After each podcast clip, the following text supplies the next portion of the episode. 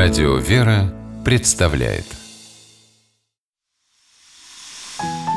Прообразы. Святые в литературе.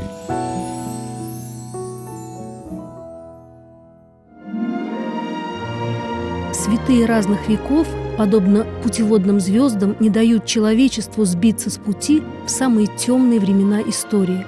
Здравствуйте! С вами писатель Ольга Клюкина с программой «Прообразы. Святые в литературе». Сегодня мы говорим о святой Цицилии и произведении Джеффри Чосера «Кентерберийские рассказы». Место действия – Рим. Время действия – третий век по Рождестве Христовом.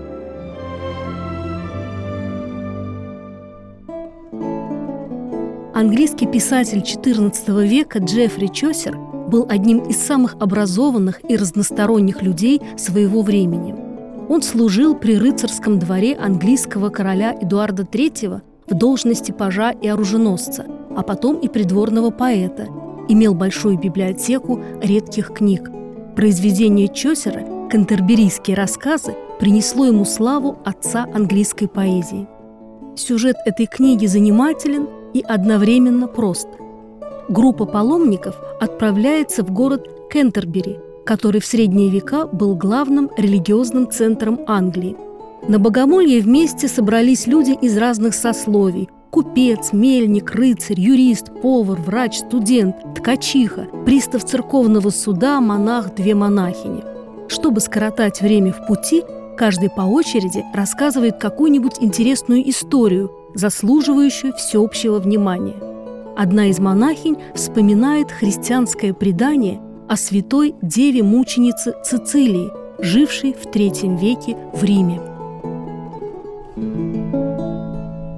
В семействе благородном в граде Риме Цицилия узрела Божий свет.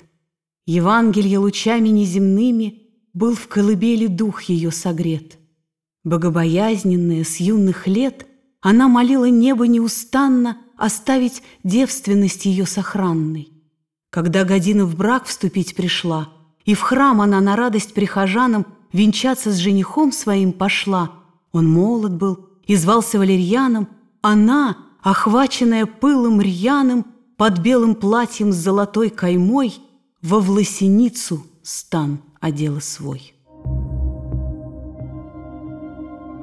Кентерберийских рассказах Чосер в подробностях пересказывает житие святой Цицилии. После свадьбы Цицилия сказала мужу, что дала обет целомудрия и умолила его считаться с этим. Вскоре Валериан, а вслед за ним его младший брат Тивуртий тоже уверовали во Христа и приняли крещение от священника Урбана. Когда об этом стало известно в Риме, братьев привели на допрос в префектуру – префект Турции Алмахий приказал им принести жертвы римским языческим богам, но Валериан и Тивуртий наотрез отказались и предпочли принять смерть за Христову веру. Вскоре в суд вызвали и Цицилию, напомнив ей об указе римского императора повсюду искать христиан и предавать их казни. «И государи могут в заблуждение пасть, как и все», — ответила она. «Несправедливы ваши обвинения. Скажи, в чем наша состоит вина? Не в том ли, что душа у нас полна любви к Христу, что мы всегда готовы святое имя защищать Христова? Дороже жизни это имя нам». Цицилию, как христианку, приговорили к казни.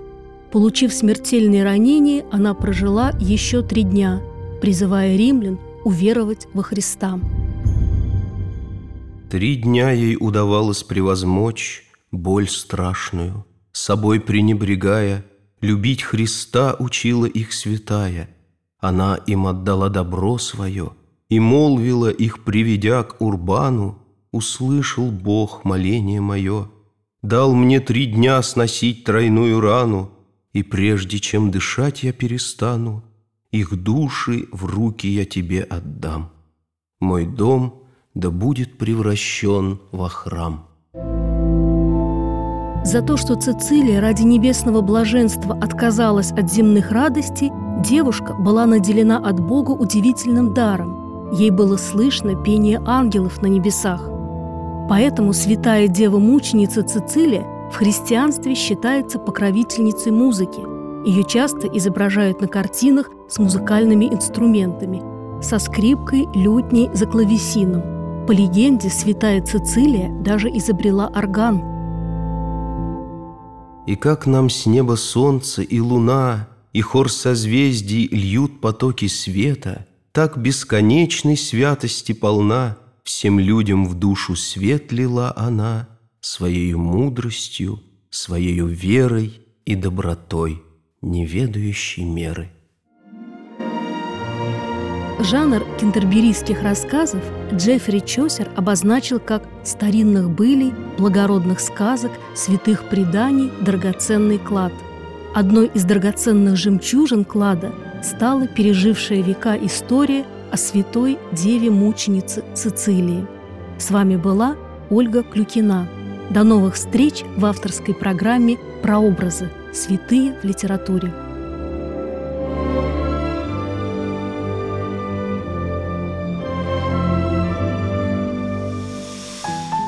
Прообразы. Святые в литературе.